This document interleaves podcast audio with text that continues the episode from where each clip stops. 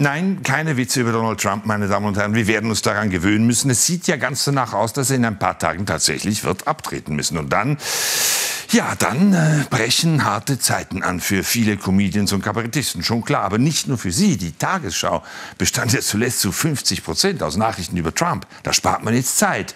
Ebenso bei Twitter, wo bei seinen 88 Millionen Followern jetzt nicht mehr alle drei Minuten irgendein Tweet aufpoppt. Alle Medien sparen viel Zeit. Instagram, Facebook, das gesamte Internet wird dünner, noch dünner. Meine, die Sportberichterstattung ist ja jetzt schon ein Witz. Über das Klima redet kaum jemand. Sogar das Dschungelcamp kommt nicht mehr aus dem Dschungel. Und wenn Corona hoffentlich bald Geschichte ist, bleiben Wetterbericht und Verkehrsmeldungen. Also uns gehen langsam die Nachrichten aus. Und das ist kein Witz, auch wenn man vor 100 Jahren schon Witze darüber gemacht hat, wie die Schlagzeilen der Zukunft aussehen. Sensationeller Mangel an Neuigkeiten, belanglose Meldungen aus allen Hauptstädten. Und wissen Sie was, ich freue mich darauf.